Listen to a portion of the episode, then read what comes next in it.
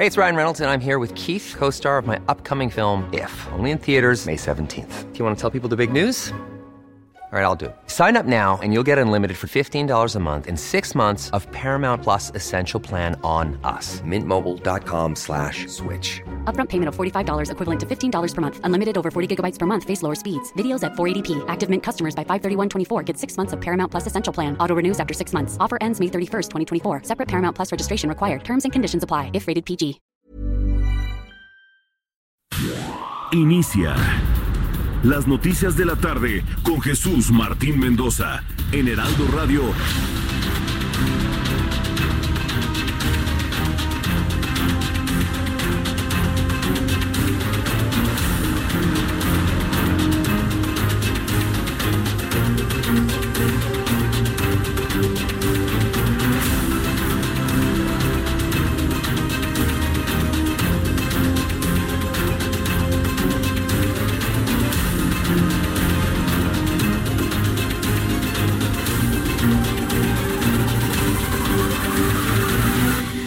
Tarde en punto, hora del centro de la República Mexicana. Bienvenidos, me da mucho gusto saludarle a través de los micrófonos del Heraldo Radio, a través del 98.5 de FM en el Valle de México, 540 de amplitud modulada en todo lo que es el centro y sur de la República Mexicana. Me da mucho gusto saludar también a nuestros amigos que ya se unen a nuestro programa de noticias y nos escuchan en Guadalajara, Jalisco, a través del 100.3 de FM. En Tampico, Tamaulipas, lo acompañamos en el 92.5 de frecuencia modulada. Villahermosa, Tabasco, en el 106.3. Acapulco, Guerrero. Gusto saludar a nuestros amigos allá en Acapulco en el 92.1 de frecuencia modulada en Acapulco. Para nuestros amigos en Tijuana, Baja California, Tecate, Mexicali, toda la ciudad de San Diego a través de nuestra estación de amplitud modulada en el 1700 de AM. Súbale el volumen a su radio, le tengo la información más importante hasta este momento.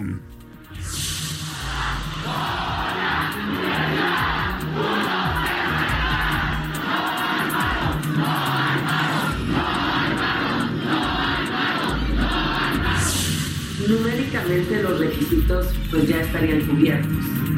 Pero sin duda alguna necesitamos de lograr el esfuerzo en este tramo final. Ya conocen ustedes mi opinión sobre el INE. Creo que no se han portado bien, pero no tengo por qué cuestionar el que se le dé este registro a un partido. Uh, it was evil, it was corrupt, it was dirty cops. It was leakers and liars. And this should never, ever happen to another president, ever. Dirty cops, bad people. If this happened to President Obama, a lot of people would have been in jail for a long time already. Estos son los sonidos de las noticias el día de hoy. Escuchamos no al paro, no al paro, no al paro y la Universidad Nacional Autónoma de México se está enfrentando sin duda alguna a uno de los momentos de mayor crisis que se hayan conocido en esta máxima casa de estudios, hay que decirlo, desde 1999 siguen parando los planteles de la UNAM. Contrario a lo que se creía esta mañana de que iban a ser entregados más planteles, de ninguna manera. Por el contrario, siguen parando varios planteles de la Universidad Nacional Autónoma de México. Al ratito le voy a tener todos los detalles de esto que se convierte en noticia, la más importante del día de hoy. Le informo que será en cuestión de minutos, de minutos en que las autoridades de Texas ejecuten a Abel Revil Ochoa es un mexicano que asesinó a su propia familia un 4 de agosto de 2002. Prácticamente estuvo esperando la muerte durante 20 años. Será en cuestión de minutos que le inyecten las sustancias letales el 4 de agosto de 2002 eh, dice que estaba poseído por el diablo y que por eso mató a su familia. Evidentemente eso no se lo cree absolutamente nadie. El tipo tenía problemas con las drogas, con el consumo de drogas, digo, y eso dicho sea de paso, para que vea que las quieren legalizar aquí. Él tenía un problema de consumo de drogas y enloquecido en su embrutecimiento, sí, porque se embrutecen, sí, pues mató a su familia. La prisión de Huntsville será el lugar donde se aplicará a Revil Ochoa una dosis letal del sedante pentobarbital. Esta, de, esta manera eh, vamos a estar en comunicación con nuestro compañero Francisco Villalobos en los próximos minutos para que nos informe lo que está sucediendo allá en el pabellón de la muerte, como él le llaman. Es lamentable que todavía en este planeta existan países que no respetan los derechos humanos. Una cosa es las sentencias que de alguna manera merecen por algún delito, alguna infracción que se haya cometido, y otra cosa es quitarle la vida a un ser humano. Quitarle la vida a un ser humano que mató a su propia familia. Digo, por favor, yo creo que hemos avanzado en un tiempo en el que, bueno, pues yo creo que Estados Unidos consideró que habría, es que mire, yo le voy a decir una cosa, estos tipos no se tientan el corazón para quitarle la vida a sus víctimas. Y luego me, sale el secretario de gobierno de Durango, porque era de Durango, que pues cómo le van a quitar la vida. Él no se tentó el corazón para quitarle la vida a sus propios hijos. Y no con eso estoy planteando un asunto de venganzas de ninguna manera. Simple y sencillamente fluyó una ley como existe en los Estados Unidos. Así son allá. Aquí en México se le hubiese perdonado. Es más, si este hombre estuviese en México, estaría en su casa. Así se la pongo si este hombre estuviera, estuviese en México, estaría en su casa, porque aquí se respetan los derechos humanos. En Estados Unidos no. Allá es distinto, allá es diferente y allá consideran que matar a la propia familia pues merece la pena de muerte. Yo le puedo asegurar que en México hay mucha gente que pensaría exactamente igual. Pero venir a defender a un hombre, porque lo está defendiendo, a un hombre que mató a sus propios hijos, a su propia familia, a su suegra, a su suegro, porque dijo que estaba poseído por el diablo. Pues sí, sí, ya sé, ya sé, que debieron haberlo metido un psiquiátrico y eso hubiese sido un, eh, un atenuante Recuerde que el caso tiene casi 20 años, ¿eh? y a través de esos 20 años, pues lograron confirmar la culpabilidad de él. Francisco Villalobos nos va a platicar de todo, para que no le quepa lugar a dudas de lo que va a suceder, si no es que ya sucede en estos momentos allá en Huntsville, Texas. Con el voto en contra de Acción Nacional, así como del Partido Encuentro Social, la Comisión de Igualdad de Género de la Cámara de Diputados dio luz verde a la iniciativa para garantizar el derecho a la salud sexual y reproductiva de las mujeres y con ello a la interrupción legal del embarazo, es decir, esto se llama aborto, ¿sí? Hay que darle el nombre correcto a las cosas. Entonces, de esta manera, con el voto en contra de Acción Nacional, el Partido Encuentro Social y la Comisión de Igualdad de Género, la Cámara de Diputados dio luz verde a una iniciativa, apenas la iniciativa, para garantizar el aborto antes de las 12 semanas de gestación a nivel nacional. Recuerde que a las 12 semanas ya el ser humano está completo, ya tiene su sistema nervioso completo y ya inclusive le late el corazón. Esto fue lo que se aprobó el día de hoy. Mayoría por la afirmativa, Presidenta. Muchas gracias. Se aprueba la opinión en sus términos y se remite a la Comisión de Salud para dictamen. Sí, porque se considera que tener un hijo no deseado es un problema de salud. Ese es el punto y esa es la, contradicción que tenemos en México. Yo no me voy a meter en la decisión de una mujer que decida abortar. Esa es una decisión de ella, esa es una decisión libre y, y, total y completa y cada quien hace con su vida lo que quiere. Lo único que quiero que note usted es que por un lado los legisladores aprueban la muerte de seres humanos que ni siquiera han nacido, pero en Durango están pidiendo y clamando porque no se asesine a un hombre que mató a sus propios hijos y a toda su familia, argumentando estar poseído por el diablo. Nada más para que vea usted en estas dos primeras noticias que le he presentado cómo están las cosas en nuestros tiempos. Ninguno de los dos podría merecer la muerte o los dos la merecerían. Es un tema muy complicado, muy complejo, que no busco de ninguna manera que se aclare en nuestro programa de noticias en un solo día pero que sí nos puede dar materia para el debate, para la discusión, para el comentario. Insisto, yo no me voy a meter en la decisión de cualquier persona de hacer con su cuerpo y su vida lo que quiera. Lo único que quiero que vea es de qué manera se están dando las cosas en este tiempo. Hoy se perdonan más a secuestradores, a criminales, a asesinos en la calle que un pequeño niño que es dentro de los problemas entre pareja o entre los seres humanos el que menos culpa tiene de las cosas. Nada más véalo, y no es una posición religiosa ni mucho menos, es una posición de justicia. Es una posición de justicia, una posición humana nada más. De ahí en adelante, cada quien haga lo que quiera. Cada quien tiene su conciencia y cada quien tiene la tranquilidad o no tranquilidad de su alma. Cada quien. Así que seamos libres y hagamos lo que todos queramos. Nada más sí seamos lo suficientemente sensibles para visualizar esto que le estoy planteando. Otra noticia importante del día de hoy. Durante la última audiencia de Rosario Robles, la Fiscalía General de la República exhibió inconsistencias en las declaraciones del exsecretario de Desarrollo Social, una de ellas relacionada con la renta de un departamento de 38 mil pesos, cuando su salario de funcionaria era de 40 mil pesos mensuales. Es decir, se le iba todo el salario en rentar un departamento, cosa que, les, que considera eh, los fiscales totalmente inverosímil. Por lo tanto, le han negado, le han negado que salga de la cárcel y se mantendrá en encierro. Rosario Robles Berlanga. Y luego de la organización, de que la organización México Libre informara que cumplió con los requisitos mínimos para obtener su registro, el presidente del Instituto Nacional Electoral, Lorenzo Córdoba, comentó que ninguna organización ha solicitado su registro como partido político. Entonces sí o entonces no. Esto es lo que dice el todavía presidente del INE, Lorenzo Córdoba. Quien diga que ya cumplió los requisitos hoy, le está mintiendo a la ciudadanía. Porque hoy nadie tiene nada. Hasta que el INE no haga su trabajo de compulsa de las afiliaciones para que valga solamente la última y no las anteriores.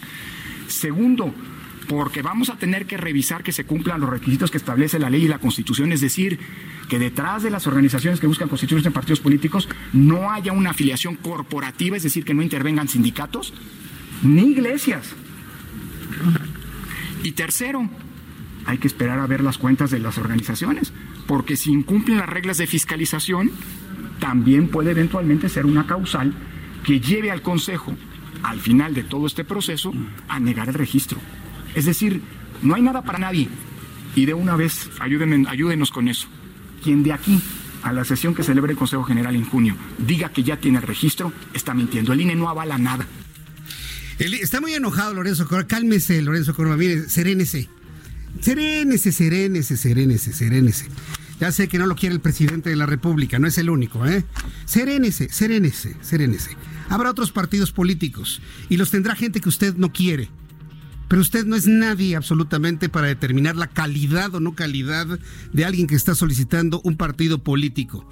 ¿Qué tal si yo quiero hacer un partido político, Lorenzo Córdoba? Yo, Jesús Martín Mendoza. Me va a decir, no hay nada para nadie, no hay nadie, no hay nada. No le vamos a dar nada. No, espéreme tantito. Usted debe mantenerse mucho más equilibrado porque usted no es un presidente de un partido político, Lorenzo Córdoba. Y pásenselo por escrito. Usted no es un presidente de un partido político. Es un consejero, un consejero electoral que tiene la alta responsabilidad de ser el presidente de una institución ciudadana, que entiendo me representa a mí, a mí, a ti, a ti y a todos los demás. Usted no es un líder de un partido político. Usted es uno de nuestros empleados en este país para hacer nuestras credenciales para votar y para organizar nuestros procesos electorales. Nada más y nada menos. Entonces, sereno, estése sereno. Nadie le está quitando absolutamente nada. Manténgase sereno don Lorenzo Córdoba. No se enoje, porque el que se enoja pierde. Entrevisté hace un par de horas a Ricardo Sheffield, procurador federal del consumidor. Ah, qué buena entrevista, ¿eh? Qué divertida, qué entretenida, qué importante entrevista hoy con el procurador federal del consumidor.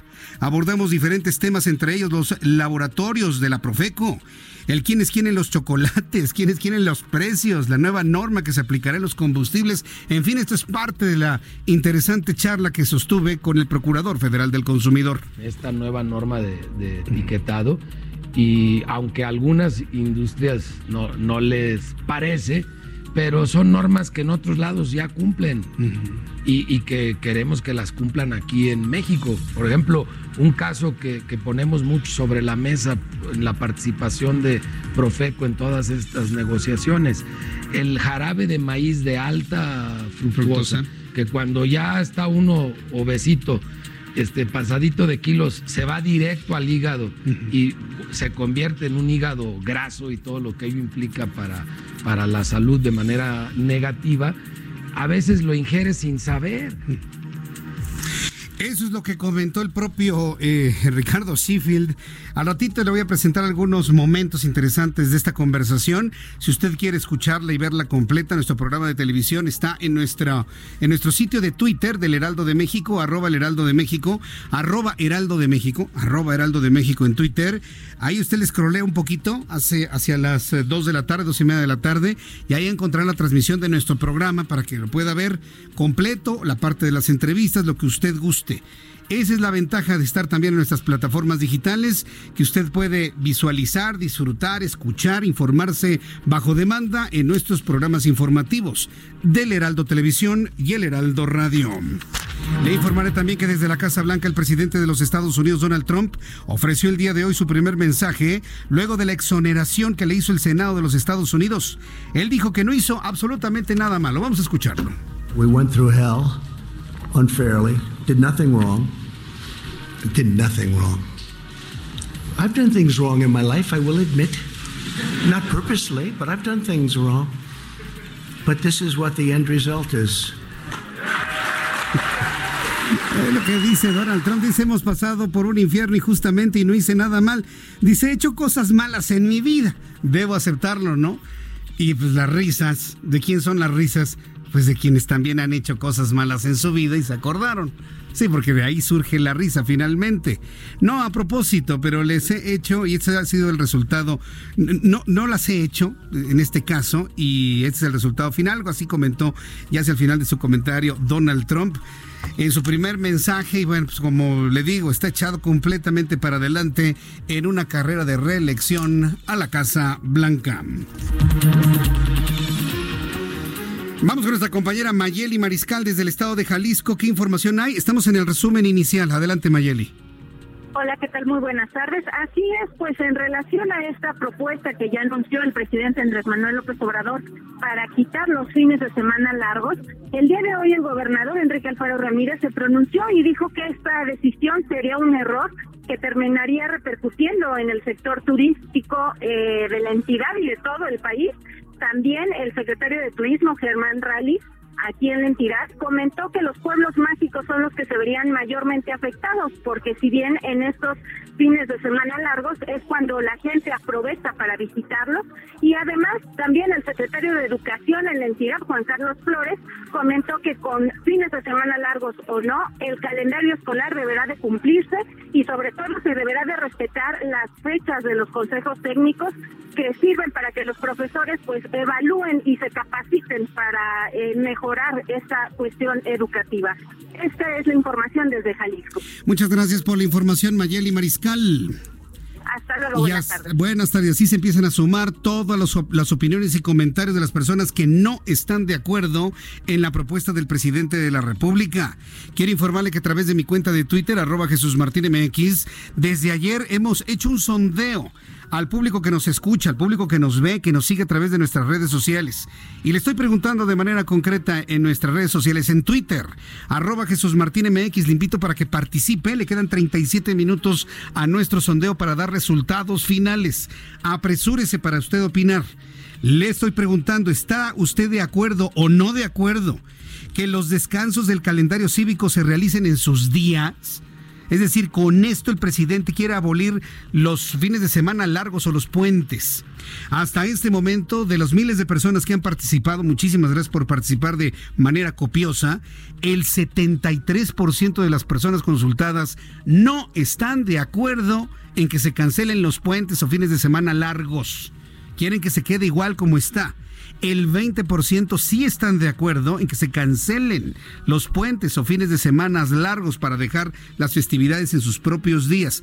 Y el 7%, el 7% de las personas que han participado en nuestras formas de consulta, nos dicen que no les interesa el tema. Y a mí eso me llama la atención. Personas que les da igual si se descansa o no se descansa, si les interesa o no les interesa. Me vale gorro. Sí, prácticamente. ¿A ti también, Orlando? Eh, bueno, sí, tienes razón, Orlando. Es que existimos personas que no importa si es día feriado o no, de todas maneras trabajamos, ¿no? Así que si lo adelantan al lunes, lo adelantan al viernes y no descansamos y se avientan un puente cuatro o cinco días, ¿verdad, Lisette Basaldúa? Que a ti los descansos no, no, no te hacen nada porque siempre estás trabajando. Sí, entonces dice, no, ella es, por ejemplo, de las que opinaron que el asunto no les interesa, si hay o no hay puentes, ¿no? Pues sí, dice, nos acaba de decir, dice que los puentes le valen, lo acaba de escuchar nuestros amigos acá en YouTube, dice que todo no le, si es que te la pasas trabajando, workaholic, ¿verdad? Bueno, tampoco ni tanto que queme al santo ni tanto que no lo alumbre. Pero bueno, a lo que nos ha informado Mayeli Mariscal, hasta este momento el 73% de las personas que han participado con nosotros no están de acuerdo en que se terminen los fines de semana largos. ¿Cómo la ve? Yo creo que va a tener que reconsiderar esta propuesta el presidente de la República, Andrés Manuel López Obrador, porque es clarísimo que a la gente no le gusta. Vamos con nuestros vamos con nuestro compañero corresponsal Atahualpa Garibay. Él se encuentra en Tijuana. Amigos en Tijuana en el 1700 de AM. Gusto en saludarlos. Hay protestas a favor y en contra de los matrimonios entre personas homosexuales. Atahualpa, adelante, te escuchamos. ¿Qué es lo que está pasando allá? Atahualpa. Ahí estás. Adelante. Buenas tardes. Buenas tardes. a todo el auditorio, Jesús. El Congreso del Estado de Baja California fue escenario de protestas a favor y en contra de los matrimonios igualitarios. El obispo de Mexicali, José Isidro Macías, encabezó un grupo de aproximadamente 100 católicos que se manifestaron en contra de la iniciativa de ley que se discute por parte de los diputados estatales.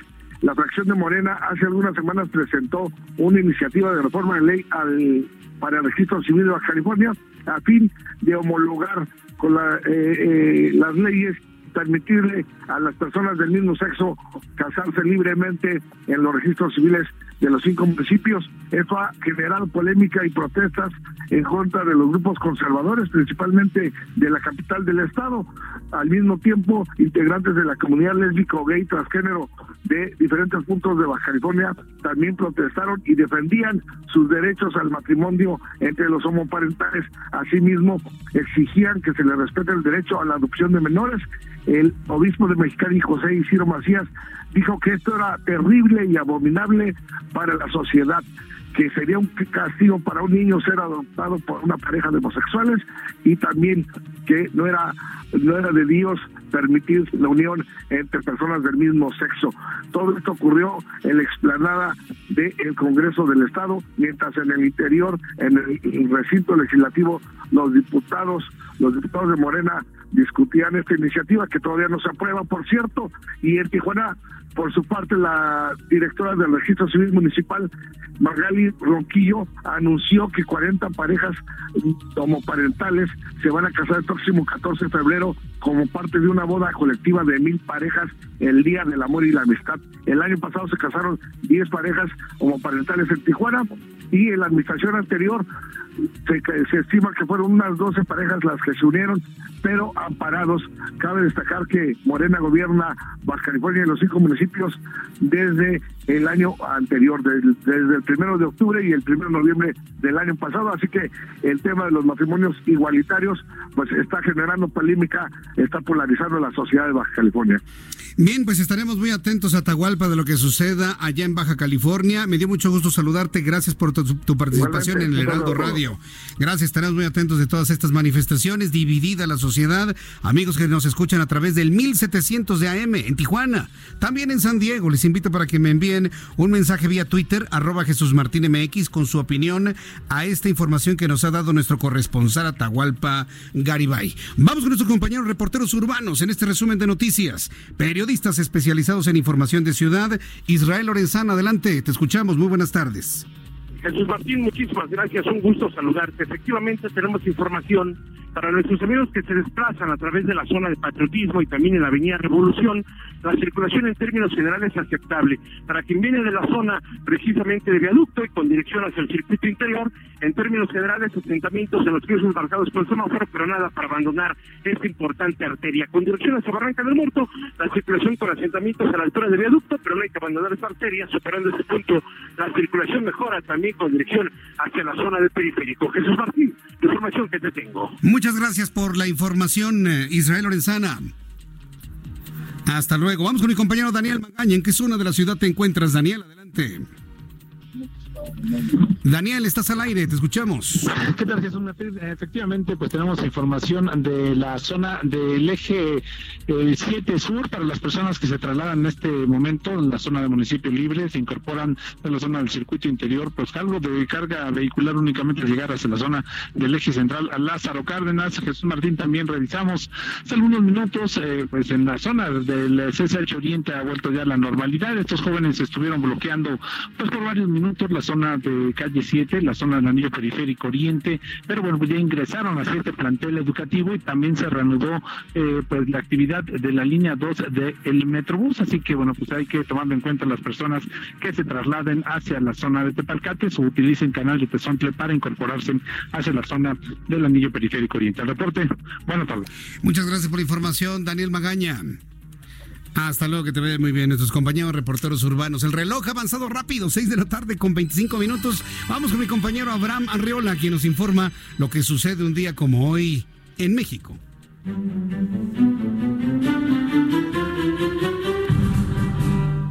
Bienvenidos a este jueves. Veamos qué sucedió, qué aconteció, qué ocurrió en un día como hoy en México. 1917. Se establece el sufragio efectivo, la no reelección y el voto universal masculino directo.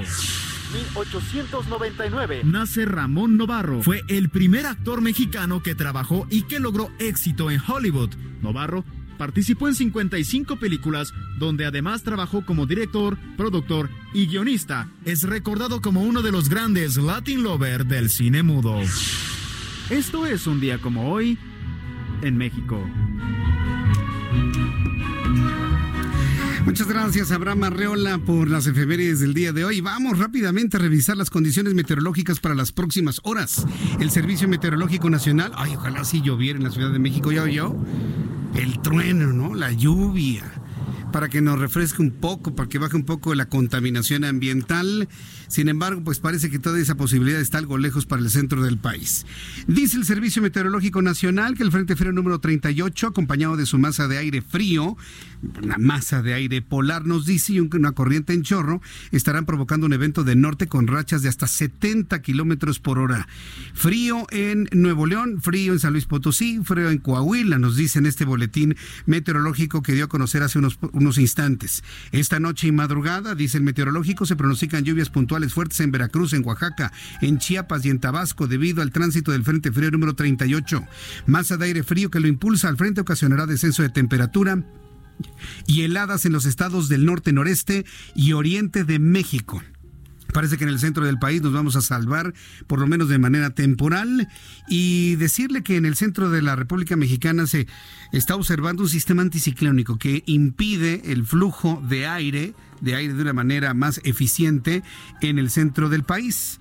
Hay que estar muy pendientes de los siguientes informes del Servicio Meteorológico Nacional para conocer si la temperatura va a bajar. Ayer hizo un friazo tremendo, hoy ausente ese frío. ¿eh? Son de esas cosas raras que ocurren. Pasó el Frente Frío número 38 por el centro del país ayer, se fue a todo lo que es el oriente de la República Mexicana y en este momento afecta el estado de Veracruz y el sur de Tamaulipas. Eso es lo que está ocurriendo.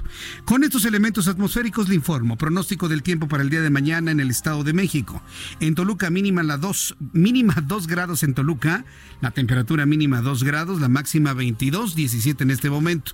En Guadalajara, Jalisco, mínima 7, máxima 27. En Monterrey, Nuevo León, mínima 12, máxima 26, en este momento 23. En Tampico, mínima 19, máxima 23, 17 en este instante. Villahermosa, Tabasco, está lloviendo, entonces la humedad relativa es tremenda. Imagínense, temperatura máxima de 30 grados para mañana ya en Villahermosa. Amigos de Acapulco, calorón, 30 la máxima para mañana, mínima 20 en este momento 27. Amigos de Tijuana, Juana, está haciendo frío, la mínima 7 grados, máxima 18. Y aquí en la capital de la República, el termómetro en este momento está en 21 grados, la mínima oscilará entre 8 y 9 y la máxima para mañana 25 grados Celsius.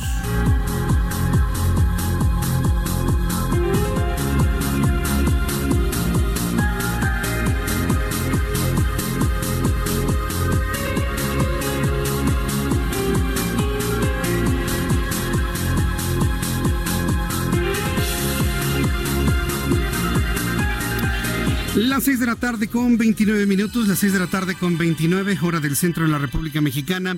Después de los anuncios, después de los anuncios, le voy a tener toda la información que ha generado el propio presidente de los Estados Unidos a manera de reacción, luego de ser absuelto por el Senado de los Estados Unidos ayer. Estamos al pendiente de lo que ocurre en el pabellón de la muerte, como le llama Francisco Villalobos, con la ejecución de Abel Revil Ochoa, luego de que hace dos, 18 años habría asesinado a su propia familia. Las reacciones en México son de perdónenlo, no lo vayan a matar, que porque eso no arregla absolutamente nada, pero por otro lado se aceptó a discusión en la Cámara de Diputados la ley que permitiría el aborto antes de las 12 semanas. Son dos cosas contrastantes. No estoy ni a favor ni en contra de ninguna, simplemente le estoy contrastando cómo se dan las cosas en México. Por lo pronto allá en Estados Unidos ya definieron que el hombre que mató a toda su familia pues ejecutado en cualquier momento. Con Francisco Villalobos le tendré la información después de los mensajes y le invito para que me envíe un mensaje a través de mi cuenta de Twitter. Arroba Jesús Martín MX, le invito para que me escriba a través de mi cuenta de Twitter. Arroba Jesús Martín MX a través de mi cuenta de YouTube. Jesús Martín MX también y en todas las plataformas del Heraldo de México. Le recuerdo nuestras frecuencias 98.5 de FM en la Ciudad de México, 540 de AM en el centro sur de la República Mexicana, 100.3 Guadalajara, 92.5 en Tampico, 106.3 en Villahermosa, Tabasco, 92.1 en Acapulco, Guerrero, 1700 de AM en Tijuana, Baja California y en la ciudad de San Diego. Voy a los mensajes y regreso enseguida. Escuchas a Jesús Martín Mendoza con las noticias de la tarde por Heraldo Radio, una estación de Heraldo Media Group. Heraldo Radio.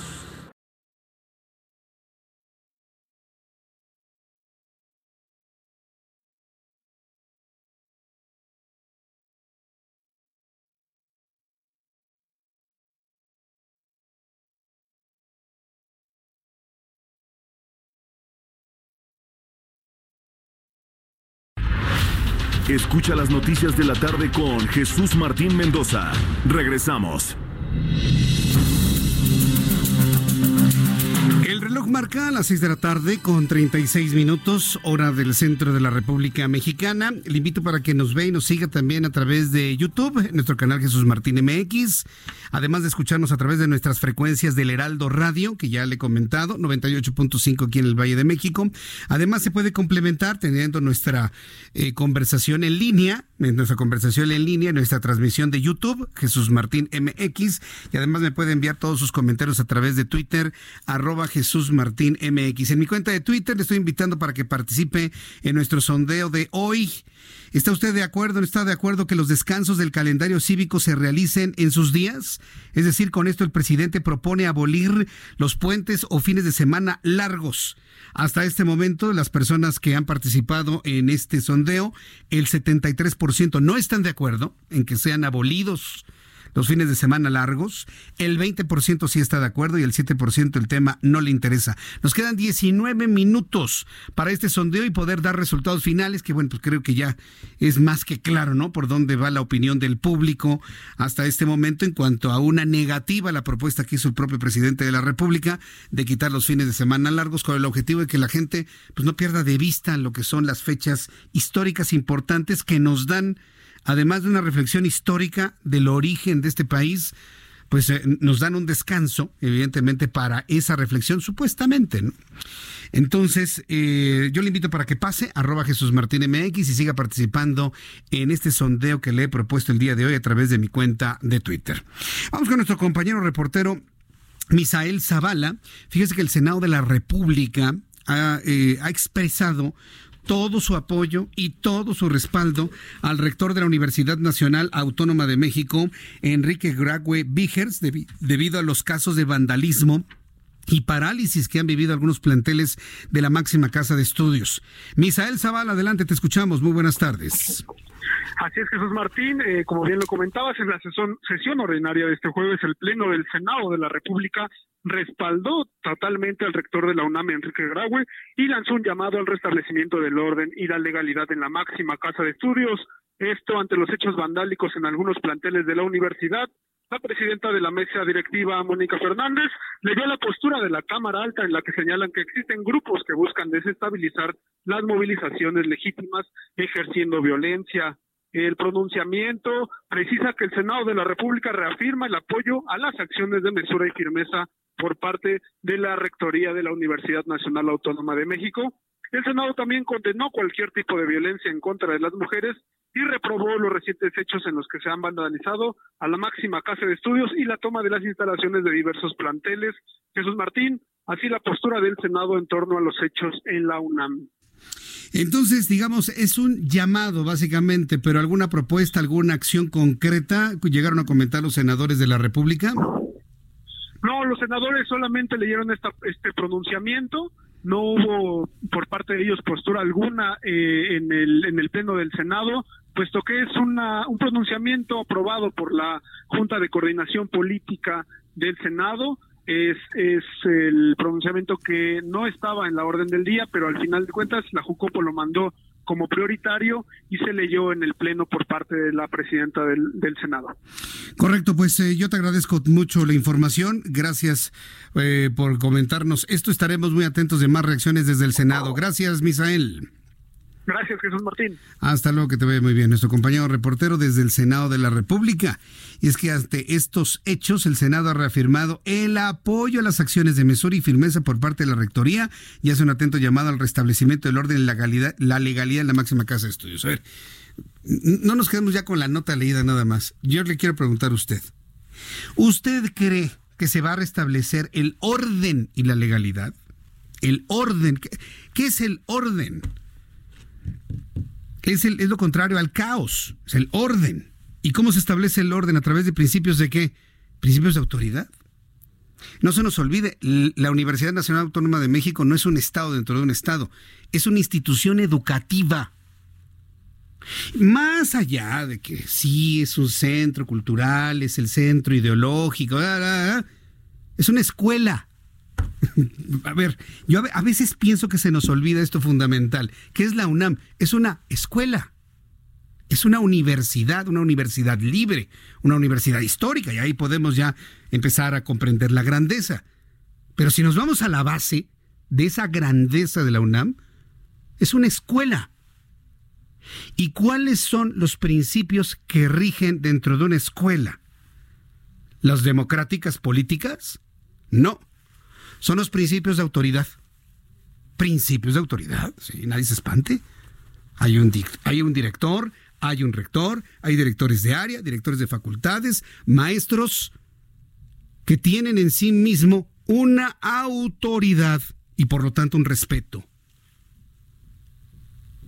A mí que no me vengan que por los derechos humanos ya no se le respeta a nadie. No, señores.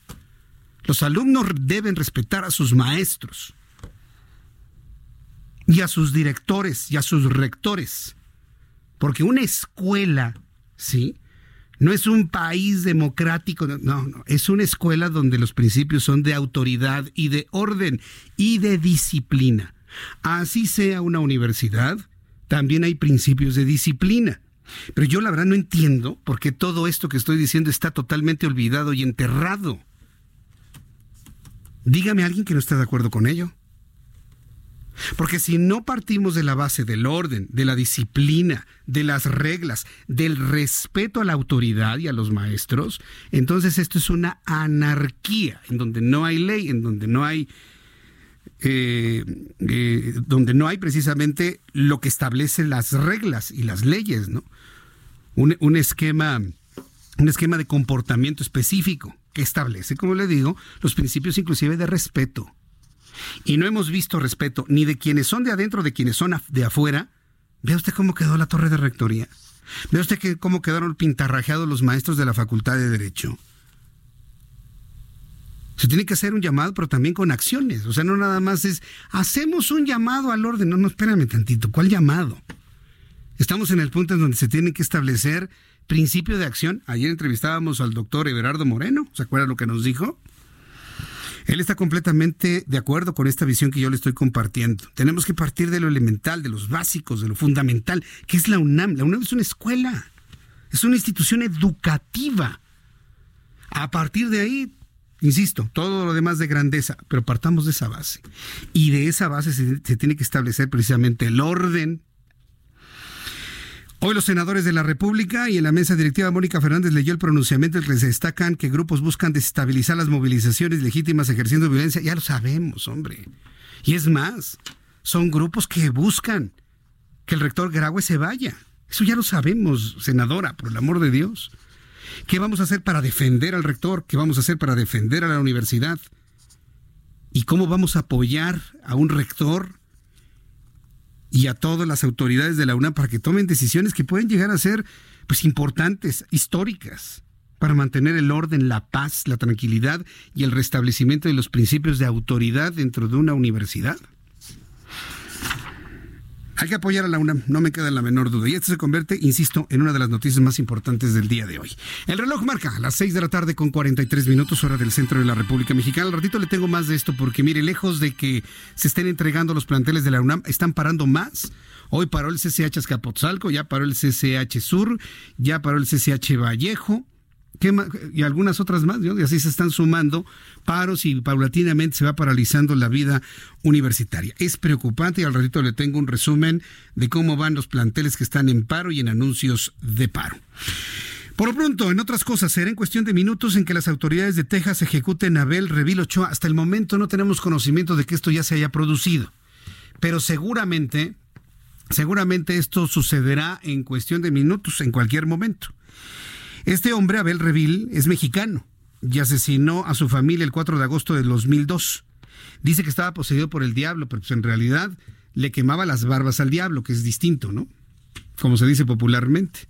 Consumía cocaína, en realidad consumía cocaína y según esto fue por los daños provocados por el consumo de este enervante. La prisión de Huntsville será el lugar donde se le aplicará a Revil Ochoa una dosis letal del sedante pentobarbital. Pese a los recursos presentados por la defensa de este sujeto, quien mató a su esposa, dos hijas, cuñado y suegro, se tenía programada la ejecución para las seis de la tarde, tiempo del centro de México. Ya han pasado 45 minutos y Francisco Villalobos, Francisco Villalobos un poco más adelante nos va a informar cuál es el estatus de las cosas en lo que él denomina el pabellón de la muerte. No se lo vaya a perder en cualquier momento. Voy a entrar en contacto con Francisco, Francisco Villalobos. Eh, el secretario de gobierno de Durango, porque el hombre que va a ser ejecutado es del estado de Durango, pues opinó de que era un exceso matarlo.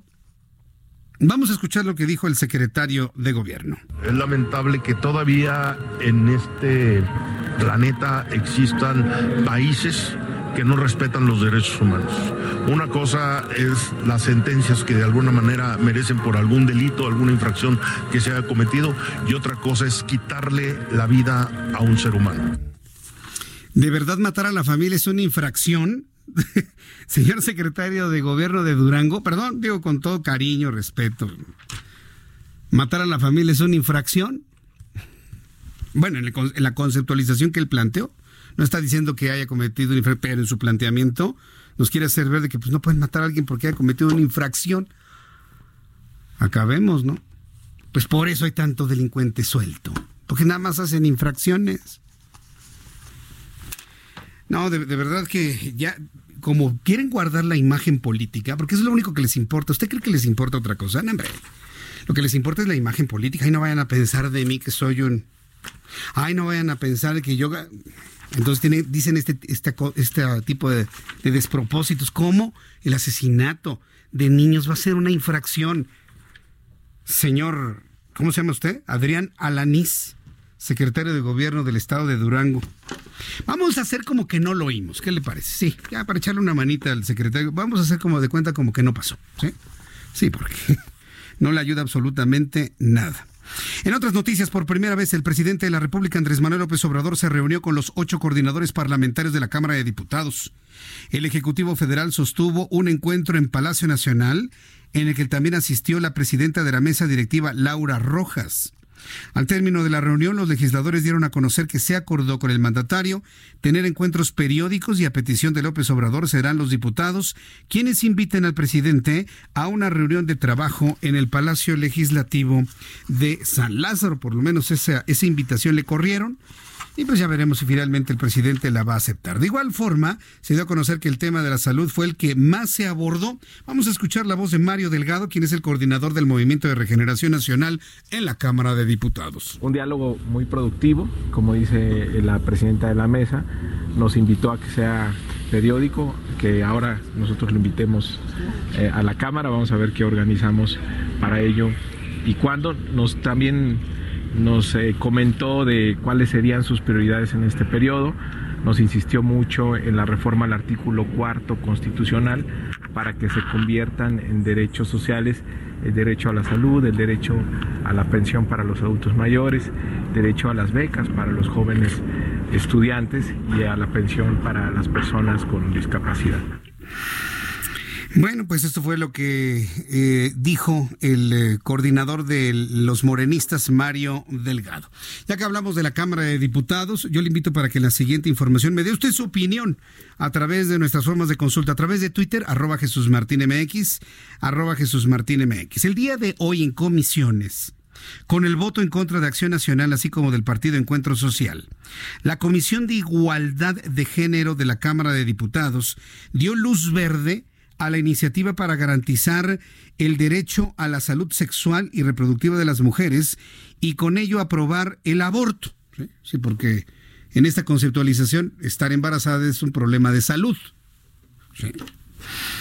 Pues sí, en la conceptualización de esta ley, así como se contextualizó en el marco de la salud reproductiva, bueno, se aprueba el, el, el aborto, ¿no? Eso sí, antes de las 12 semanas de gestación y esto que se aplique a nivel nacional. Este jueves se realizó la discusión del dictamen en el sentido positivo de la iniciativa presentada en octubre pasado por la fracción parlamentaria del Movimiento de Regeneración Nacional, que tiene la finalidad de reformar y adicionar nuevas disposiciones de la Ley General de Salud en materia de interrupción legal del embarazo y salud sexual y reproductiva. Vamos, vamos a escuchar el momento en que comisiones se aprobó para que luego sea discutida en el Pleno. Vamos a escucharlo. Mayoría por la afirmativa, Presidenta.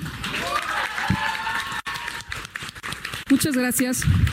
Se aprueba la opinión en sus términos y se remite a la Comisión de Salud para dictamen.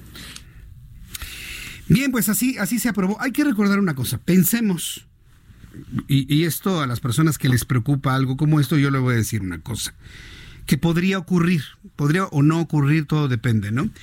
Porque aunque usted no lo crea, aunque Andrés Manuel López Obrador tenga la sartén por el mango y el mango también, como dice Alberto Cortés en su canción, eh, también tiene una gran cantidad de, presiones. ¿eh? Acuérdense que el presidente López Obrador es presidente por el apoyo de diversos grupos. Y muchos de estos grupos que ven este tema de manera muy liberal, vamos a, vamos a plantearlo de esa manera, pues le dieron todo su apoyo. Pero si esta ley que fue aprobada en comisiones, pasa al Pleno, es aprobada, estará en las manos de López Obrador si la promulga o la veta. No olvidemos eso, ¿eh? no crea que la Cámara de Diputados ya nada más porque sí la va a aprobar y ya va a ser. Mm, mm. Tiene que pasar al Ejecutivo para su promulgación. Y no tengo la menor duda que ahí se va a atorar. Por el argumento que usted quiera. Quienes conocemos a Andrés Manuel López Obrador sabemos que es un hombre profundamente conservador para este tipo de temas. Y todo lo que de alguna manera le ha dado salida, el aprobado, ha sido por la presión de los grupos que le brindaron su apoyo en el proceso electoral. Pero López Obrador es un hombre profundamente, por sus convicciones religiosas personales, es profundamente conservador para este tipo de temas. Entonces, vamos dándole tiempo al tiempo, que se discuta, que se hable, que se debata. Yo creo que una de las cosas fundamentales de este tema del aborto es el debate con el pleno conocimiento de quienes verdaderamente saben para que se den elementos de juicio, de criterio a la población en general, despegadas de asuntos de carácter religioso, espiritual, sino centrados en lo humano, en lo social, en lo biológico, pero pues una de las, de las formas en las cuales cuando sacaban los argumentos es decir es que lo ves de manera religiosa. No, espérate. Vamos, le metiendo argumentación, vamos, biológica, científica, y ya a partir de ahí empezamos, ¿no? Y de ahí desgranamos, ¿no? Y dejamos fuera, si tú quieres, lo espiritual, que para muchos es una especie como de locura, ¿no? Entonces, bueno, pues vamos a entrarle a los debates y esperemos a ver qué sucede. Yo insisto, cuando esta ley esté aprobada, si es que se aprueba, pensemos que se aprueba, en el momento que pase al Ejecutivo para su promulgación, ahí va a tener un atorón. Y se va a acordar de mí cuando eso ocurra. Usted lo va a ver. Y si pasa rápidamente, no me va a quedar duda el tamaño de las presiones que estos grupos están ejerciendo, inclusive en el propio presidente de la República, Andrés Manuel López Obrador. Así que no nos desesperemos, hay mucho tiempo todavía para este, para este tema. La Fiscalía General de la República, en otro tema, en otro asunto, la Fiscalía General de la República exhibió inconsistencias en las declaraciones de Rosario Robles Berlanga relacionados con su salario cuando era secretaria de Estado. Le están sacando todos los trapos que le encuentran, todos absolutamente a Rosario Robles. Lo que le encuentren se lo están sacando.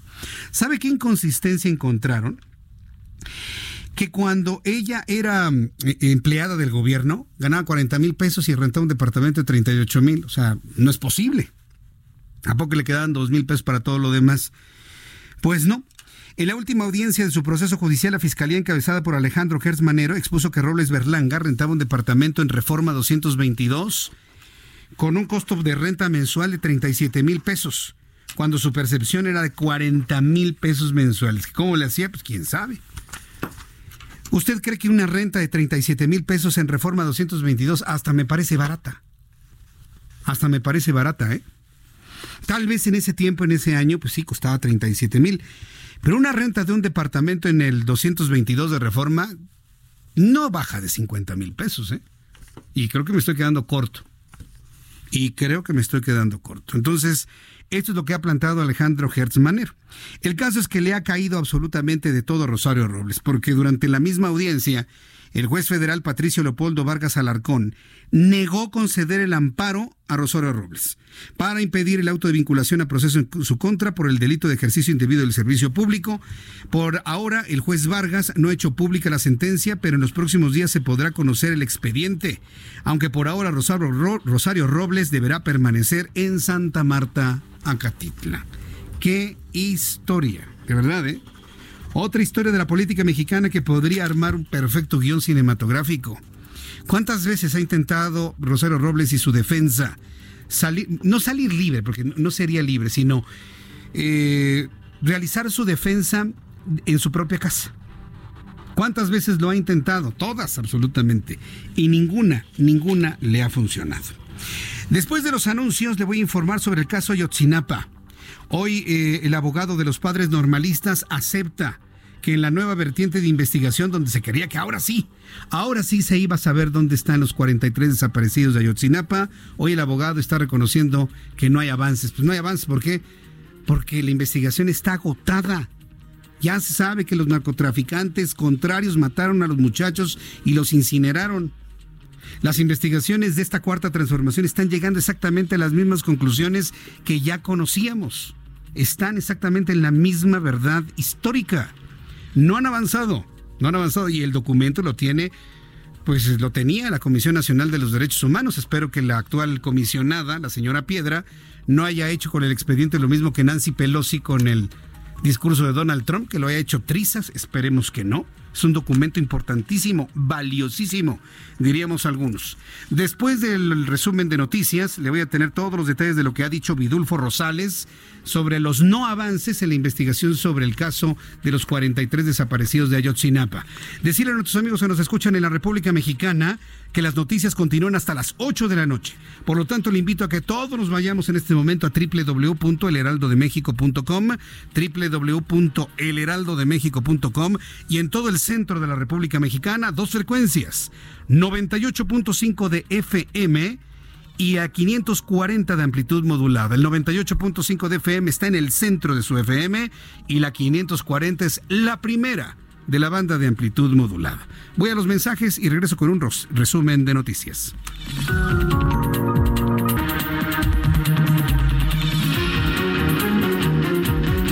Escuchas a Jesús Martín Mendoza con las noticias de la tarde por Heraldo Radio, una estación de Heraldo Media Group. Heraldo Radio.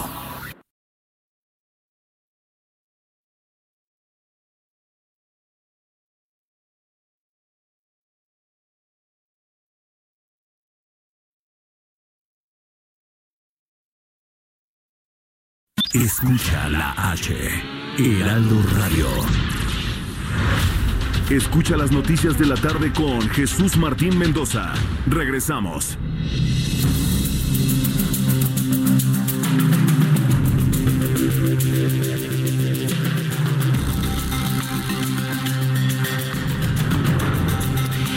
Estas son las noticias en resumen. Escuche usted el Heraldo Radio 98.5 de FM en el Valle de México, 540 de amplitud modulada. Próximo lunes, el Heraldo Media Group estrena su transmisión de televisión abierta en el canal 10.1. Durante toda esta semana, el Heraldo Televisión ha transmitido en televisión abierta a través del 28.1 de su televisión. Próximo lunes, el Heraldo Televisión estará al aire en televisión abierta, Canal 10. El próximo lunes 10 por el 10. Canal 10.1 es el Heraldo Televisión. Tras una asamblea, alumnos del Colegio de Ciencias y Humanidades anunciaron un paro de labores de 72 horas. Momentos antes intentaron tomar la dirección del plantel, pero tras no conseguirlo, decidieron retirarse del lugar. Además, trascendió que un grupo de estudiantes son quienes están llevando el diálogo con las autoridades. Por su parte, la jefa de gobierno, Claudia Sheinbaum, dijo que los grupos que tienen controlados temporalmente algunas escuelas de la UNAM se manejan por una mano negra, eso dijo ella, en respaldo al expresado por el presidente de la República y el rector Enrique Graue. También la Junta de Coordinación Política de la Cámara de Diputados exhortó a la UNAM para que se atiendan las demandas de los estudiantes de esa casa de estudio y se puedan normalizar las actividades en las escuelas. Andrés Manuel López Obrador, presidente de este país, anunció que enviará una iniciativa para que se elimine el fuero en su totalidad para el presidente de la República y pueda ser juzgado por cualquier delito. En marzo de 2019, el Senado de la República reformó los artículos 108 y 111 de la Constitución para que el presidente también sea juzgado por corrupción, delitos electorales, delincuencia organizada, homicidio doloso, violación, secuestro, trata de personas. Muertos y 27 heridos es el saldo del descarrilamiento de un tren de alta velocidad en Milán, Italia. El accidente ocurrió este jueves luego de que uno de los vagones del tren se descarriló mientras circulaba a una velocidad de 300 kilómetros por hora. Mientras tanto, autoridades informaron que la locomotora quedó completamente separada y se estrelló contra un edificio a pie de vía, matando a dos de los trabajadores del tren e hirió a otros 27 más. Tras horas de confusión y luego de desmentidos, autoridades de China confirmaron la muerte del médico chino Li Wenliang a consecuencia de infección pulmonar por coronavirus. El oftalmólogo que fue al quien alertó al mundo del nuevo virus mortal, hecho que le causó la muerte, fue advertido por la policía local. el Hospital Central de Wuhan informó del fallecimiento del primer especialista en salud que alertó al mundo de la aparición de una cepa de coronavirus desconocida muerto ha muerto eh, Li Wenliang, el médico chino que descubrió la nueva cepa de coronavirus. Ocurrió el fallecimiento casi a las 3 de la mañana, tiempo local en China, y agregó que después de recibir tratamiento de emergencia ya no se pudo hacer nada, sus pulmones se paralizaron y sobrevino la muerte. Son las noticias en resumen, le invito para que siga con nosotros. Yo soy Jesús Martín Mendoza.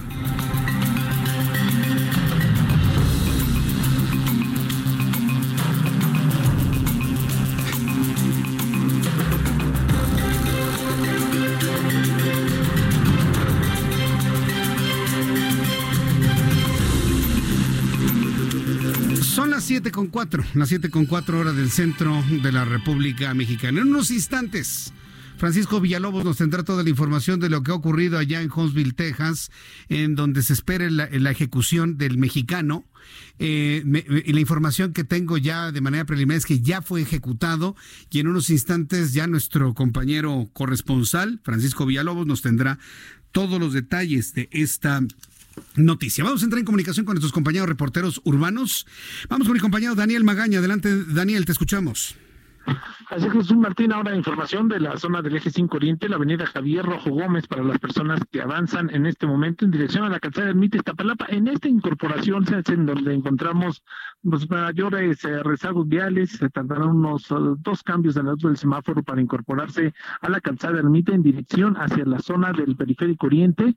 Las personas que utilizan el eje 5 Oriente, pero para desplazarse hacia el eje 6 Sur, para ingresar hacia las dimensiones de la central de Abasto con mejor avance esta, pues ya noche, esta noche de jueves. El reporte, muy buenas noches.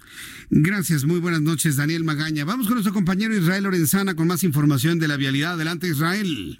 Gracias, Jesús Martín. Yo tengo información para nuestros amigos que se desplazan a través del circuito interior en su tramo Merchudo Campo, a partir de Marina Nacional y con dirección hacia Revolución la circulación prácticamente a vuelta de rueda.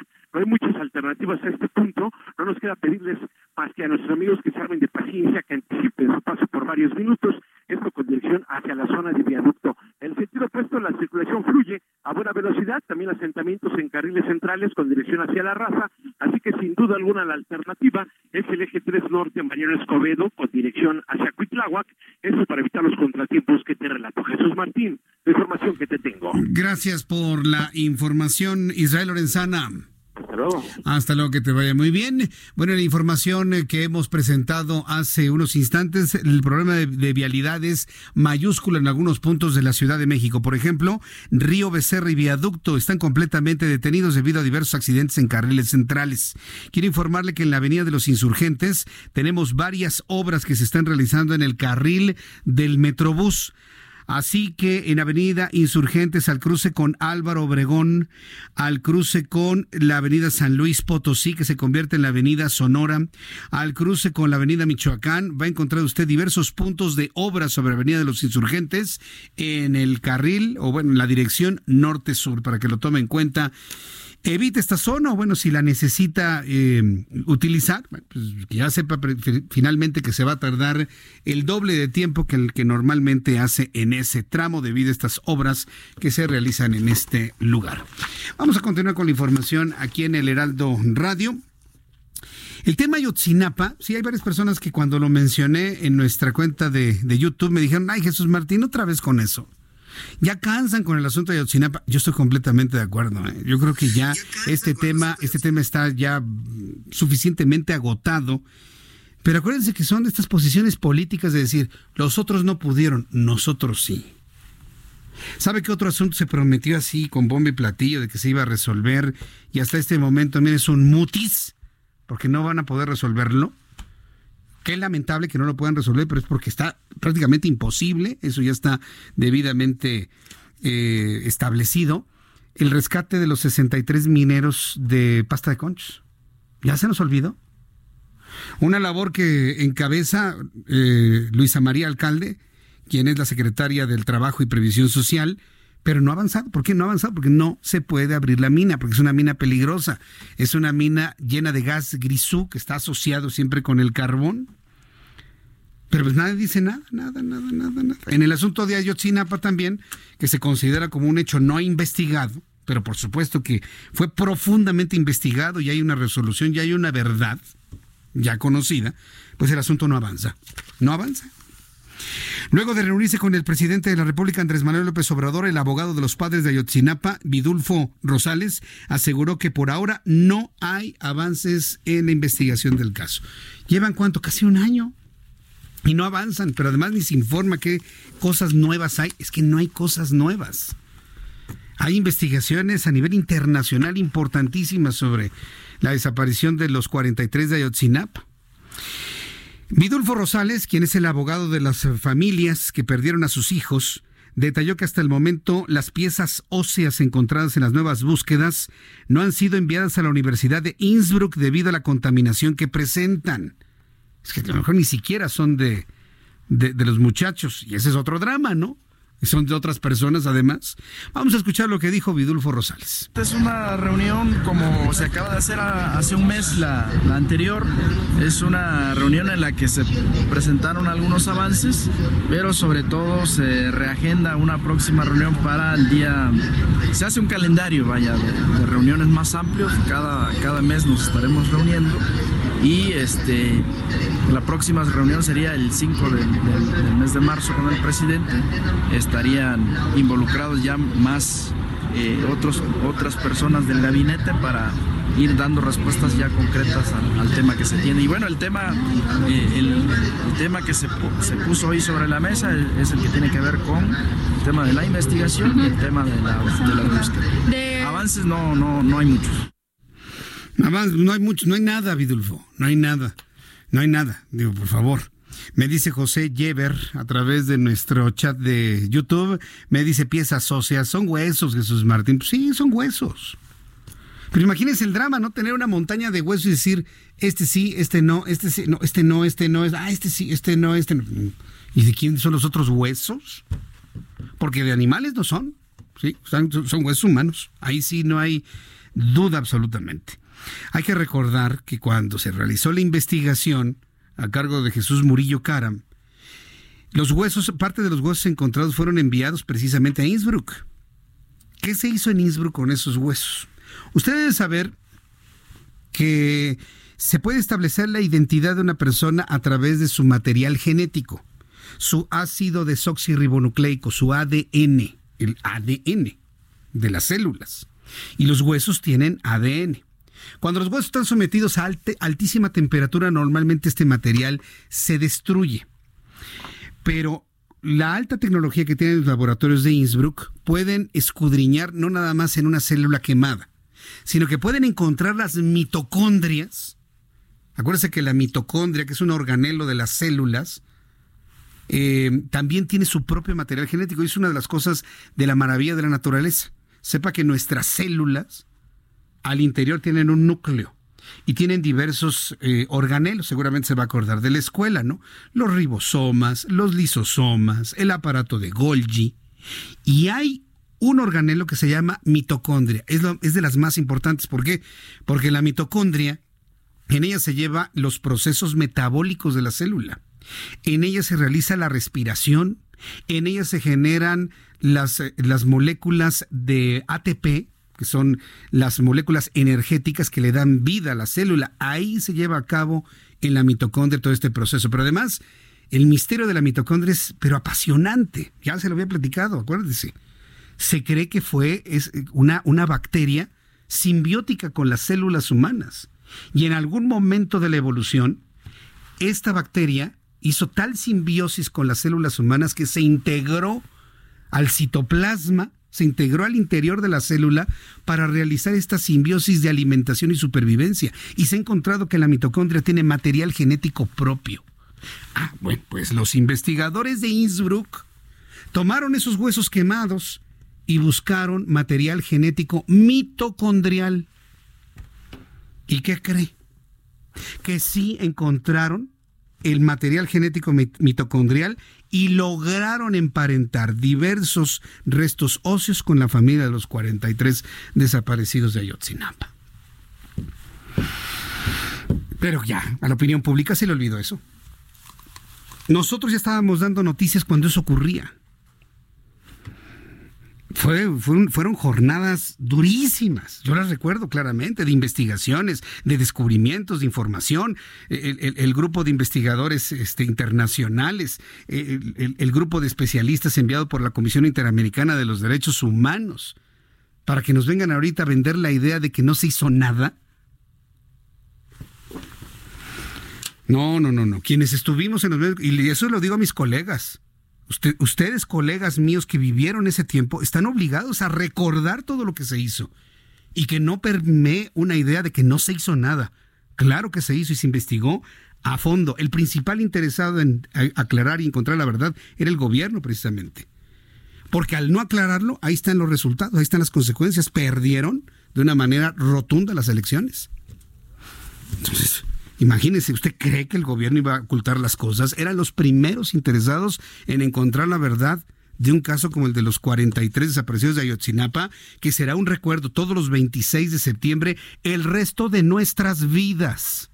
Así como lo es el 2 de octubre del 68, el 26 de septiembre será un recuerdo, marchas, manifestaciones, toda la vida, el resto de nuestras vidas de esta y las siguientes generaciones, porque así es México.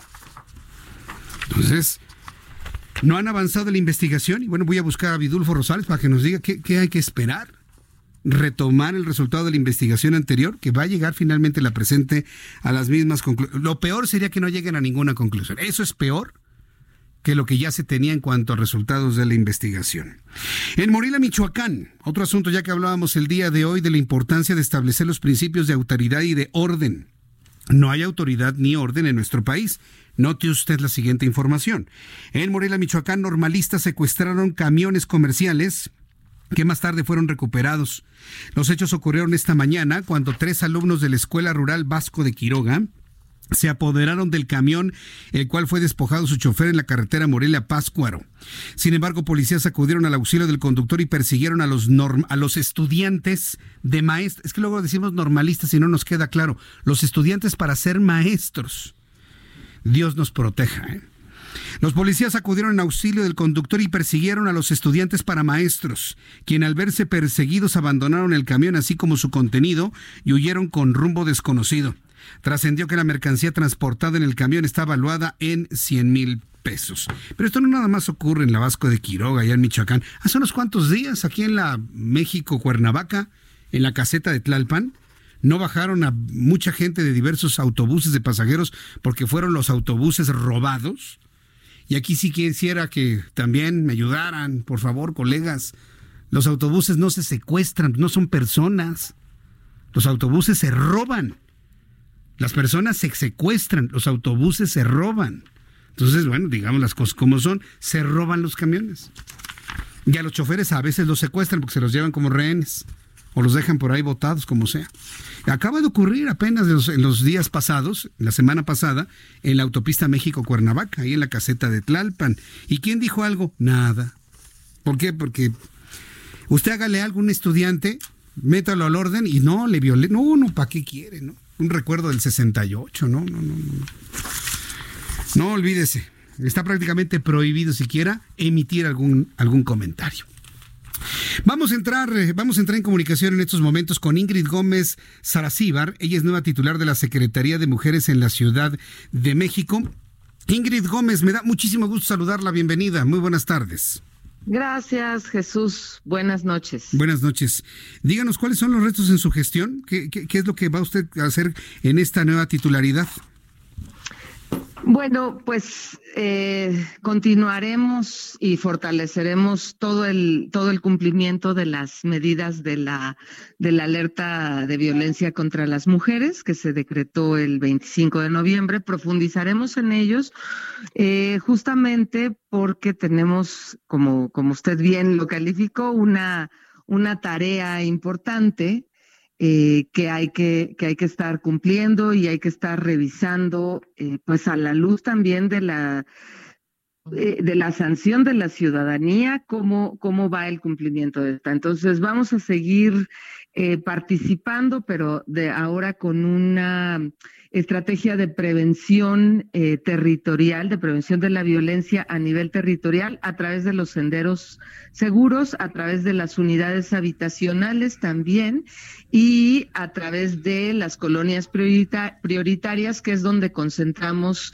eh, pues índices de violencia, pero también eh, índices de, denuncia de la misma, ¿no? Entonces vamos a, seguir profundizando eh, de manera mucho más, mucho más focalizada. Por una parte y por la otra, evidentemente eh, lo que lo que toca la atención de la violencia eh, a través de las unidades territoriales de atención a la violencia, que tenemos 27 sedes en las 16 alcaldías y que nosotras eh, les hemos llamado lunas.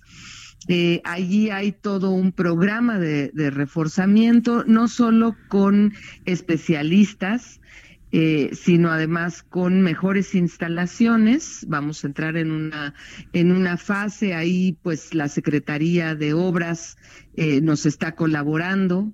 Eh, para, para poder rehabilitar muchos de estos espacios, que sean espacios dignos para las mujeres y además que conserven pues, las condiciones de seguridad y muchas veces de secrecía, porque hay procesos emocionales que se trabajan en, el tema de la atención, pero yo diría que una de las cosas más importantes tiene que ver con este modelo de atención, en donde eh, de inicio nosotras basamos eh, la atención con la determinación del riesgo de violencia a las mujeres.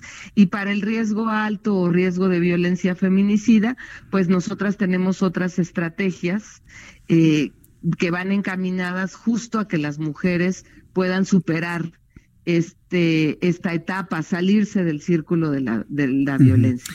Hay una cosa que eh, eh, me, me, queda claro toda esta preocupación y una cantidad de acciones para brindar seguridad a las mujeres a través de la Secretaría de las Mujeres del Gobierno de la Ciudad de México. Sin embargo, con base en la información que hemos conocido, la comentábamos hace unos días, eh, emanada del secretario ejecutivo del Sistema Nacional de Seguridad Pública, en el último año, en el año 2019, con toda la infraestructura de apoyo, llamados, campañas para denunciar la violencia, para prevenir los feminicidios, la violencia de género, pues la violencia sigue aumentando y aumentó al conocerse de 2.173 mujeres asesinadas en nuestro país tan solo en el año 2019. Desde su punto de vista, como psicóloga, como eh, egresada de la UNAM y que ha tenido usted una gran experiencia en cuanto a evitar la violencia en general, ¿Por qué está aumentando esto cuando más hay preocupación, cuando hay más herramientas para evitar la violencia específicamente contra las mujeres? ¿Por qué se está comportando la sociedad de esta manera? Bueno, la violencia es un fenómeno multifactorial, pero además es un fenómeno estructural. Hay condiciones estructurales que favorecen la desigualdad. Hay grandes brechas de desigualdad en materia económica, en materia de educación, entre mujeres y hombres, desigualdad incluso de oportunidades para el acceso.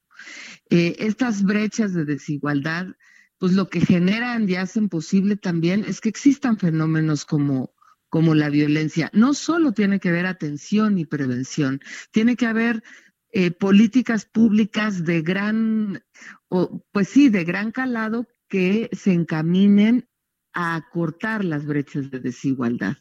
Es decir, tiene que haber una política integral y transversal en los gobiernos.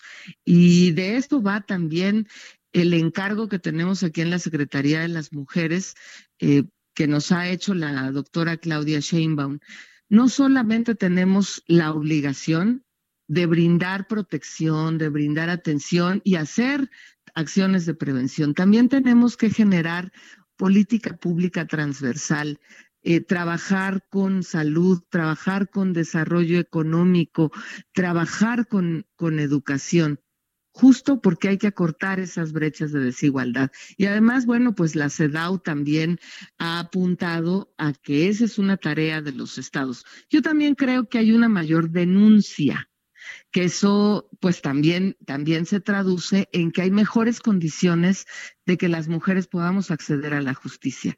Creo que en la ciudad el programa de abogadas de las mujeres, eh, que es en convenio con la Fiscalía General, donde tenemos abogadas, mujeres, especialistas eh, con perspectiva de género que representan a las mujeres en la apertura de su carpeta de investigación, lo que ha ayudado también es a que se denuncie más. Ahora, eh, eh, yo estoy completamente de acuerdo con eso, pero mi pregunta va más en el sentido del comportamiento humano y le hablaría del comportamiento de los hombres hacia las mujeres.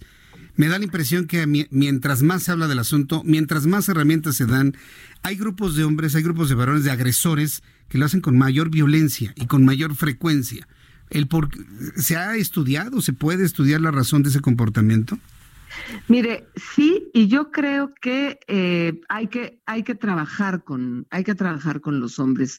Eh, nosotras desde la Secretaría de las Mujeres eh, estamos desarrollando una estrategia que se denomina Jóvenes por la Paz y la No Violencia, en donde lo que buscamos es hacer conciencia entre las y los jóvenes de pues desmitificar, de, construir los roles y los estereotipos de género que nos han dictado culturalmente que las mujeres debemos de ser de una manera y los hombres de otra, además en una construcción binaria, ¿no? De los roles y de los estereotipos de género. Y esta construcción social es justamente la que crea muchas veces desigualdades, porque pues todo, todos tenemos eh, naturalmente eh, las mismas oportunidades y además eh, en materia jurídica de derecho tenemos las mismas oportunidades. Sin embargo, eso no se traduce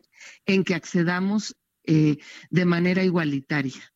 ¿no? Hay un, hay un tema cultural y, la, en nuestra cultura es eh, profundamente desigual, es discriminatoria y creo que además esa es, esa es una chamba de todos y de todas. ¿no? Eh, tiene que haber un trabajo con las y los jóvenes, pero también con las familias. De eso va nuestra campaña de, de prevención pero sí es un tema que debe de preocuparnos a todas y todos. Pues yo le deseo muchísimo éxito en su gestión. Yo le deseo mucho que le vaya muy bien. Noto que la jefa de gobierno está de alguna manera fundamentando muchas de sus confianzas hacia el trabajo de la Secretaría de las Mujeres de la Ciudad de México. Eh, deme la oportunidad de invitarla de manera regular para ir conociendo estos avances, proyectos, programas, campañas y sumarnos a esta nueva realidad de, de buscar un mundo o al menos un México de mayor igualdad, de mayor respeto y de esta manera, bueno, pues avanzar hacia donde nosotros queremos, ¿no? Avanzar como país y como sociedad.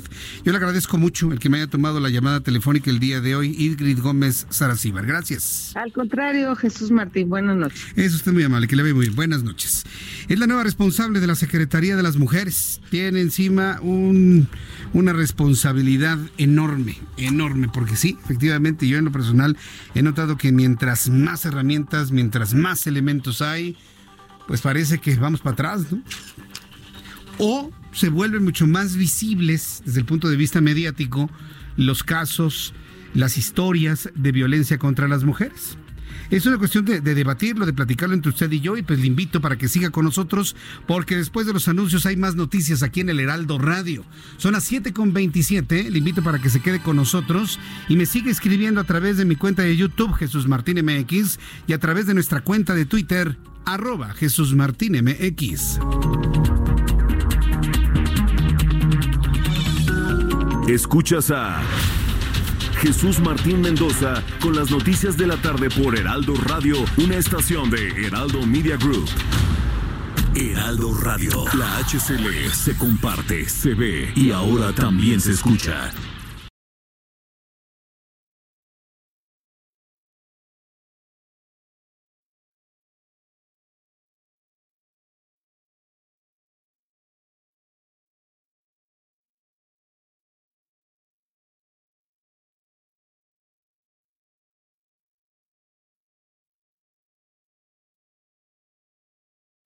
Radio. La HCL se comparte, se ve y ahora también se escucha. Escucha las noticias de la tarde con Jesús Martín Mendoza. Regresamos.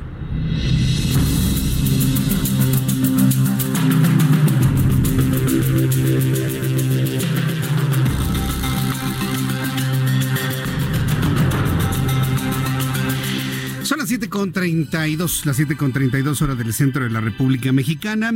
Quiero recordarle que el Senado de la República eh, eh, acordó, eh, a través de la Junta de Coordinación Política, un pronunciamiento sobre los hechos recientemente ocurridos en la Universidad Nacional Autónoma de México. Me parece que es un tema que vale la pena reiterar porque de esta manera la parte política legislativa de nuestro país está apoyando a la, Universidad Nacional Autónoma de México. La Junta de Coordinación Política ha emitido este acuerdo de la JUCOPO por la que se pronuncia sobre los hechos recientemente ocurridos en la UNAM. El documento, que lo tengo en mis manos, y que se ha convertido en noticia en las últimas horas, dice lo siguiente, la Junta de Coordinación Política, con fundamento en lo dispuesto por los artículos 80 y 82, numeral 1, inciso B de la Ley Orgánica del Congreso de los Estados Unidos Mexicanos, y el 276, numeral 1, fracción 1 del reglamento del Senado, considerando que desde noviembre de 2019 algunos planteles de la UNAM se encuentran en paro de labores exigiendo atención a los casos que se han suscitado de violencia contra mujeres, así como el cese de profesores señalados de acoso sexual contra alumnas, que dichos casos de violencia de género han permeado en el ánimo de la sociedad, poniendo en evidencia una realidad en la que los derechos de las mujeres son violentados de manera sistemática y la mayoría de los casos sin sanción alguna considerando que en fechas recientes y a la par de manifestaciones pacíficas y legítimas de los estudiantes se han desarrollado expresiones por parte de grupos que buscan desestabilizar las movilizaciones ejerciendo violencia, por lo anteriormente expuesto, las senadoras y senadores integrantes de la Junta de Coordinación Política acuerdan emitir el siguiente pronunciamiento. Primero, El Senado de la República condena cualquier tipo de violencia en contra de las mujeres y de cualquier individuo en la sociedad. De igual forma, reprueban los recientes hechos en los que se han vandalizado la máxima casa de estudios y la toma de instalaciones de diversos planteles de la Universidad Nacional Autónoma de México. Segundo, se reconoce y se acompaña la exigencia de justicia de la comunidad estudiantil, refrendando su compromiso por la lucha y el respeto de los derechos, siempre en apego a la fuerza de la razón y el diálogo. Tercero, el Senado de la República reafirma el apoyo a las acciones y mesura así como firmeza por parte de la Rectoría de la UNAM y hace un atento llamado para el restablecimiento del orden y la legalidad de la máxima casa de estudios, al tiempo que solicita a la comunidad no caer en provocaciones y realizar las denuncias correspondientes para dar continuidad a la aclaración de los casos conforme a lo establecido en la normatividad universitaria y en la legislación correspondiente. Este es un acuerdo firmado por el propio senador Ricardo Monreal Ávila, presidente y coordinador del grupo parlamentario de Morena, es decir, presidente de la Junta de Coordinación Política, coordinador del grupo parlamentario de Morena. Está firmado este documento por Miguel Ángel Osorio Chón, coordinador del grupo parlamentario del PRI. Lo firma también Dante Delgado, coordinador del Movimiento Ciudadano. Veo la firma del senador Manuel Velasco Coello, coordinador del Grupo Parlamentario del Verde Ecologista. Está firmado también por eh, la senadora Giovanna del Carmen Bañuelos de la Torre, coordinadora del Partido del Trabajo. Está firmado por Miguel Ángel Mancera, coordinador del Grupo Parlamentario del Partido de la Revolución Democrática, por Sacil de León Villard, coordinadora del Grupo Parlamentario Encuentro Social, por el senador Oscar Eduardo Ramírez Aguilar del Partido Morena y por Josefina Eugenia Vázquez Mota, coordinadora del Grupo Parlamentario del Partido Acción Nacional. Están ausentes la, la firma del senador Mauricio Curi, coordinador del Grupo Parlamentario de Acción Nacional, y la ausencia de la firma de la senadora Maribel Villegas Canché del grupo parlamentario de Morena. Pero vaya, finalmente estamos hablando de 3, 6, 9, 10, 11, 11 senadores que firmarían en esta Junta de Coordinación Política, firma 9 y estaremos atentos de más reacciones sobre este particular, sobre este documento. Vamos a entrar en comunicación con quién? Con Katia García.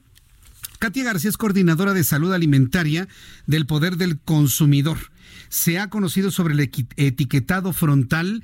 Y bueno, pues Katia García, me da mucho gusto saludarla. Bienvenida, muy buenas tardes. ¿Qué tal? Muchas gracias por la invitación. Eh, dígame, ¿qué opinan ustedes del etiquetado? Pues bueno, creemos que es una, un avance muy importante en materia de salud pública. En México, eh, pues tras la modificación y aprobación de la ley de la ley general de salud en materia de etiquetado y recientemente ya la aprobación de la norma 051, eh, pues ya vamos a tener y contar con un etiquetado de advertencia que realmente nos informe la, de manera muy clara lo que contienen los productos que, que vamos a consumir.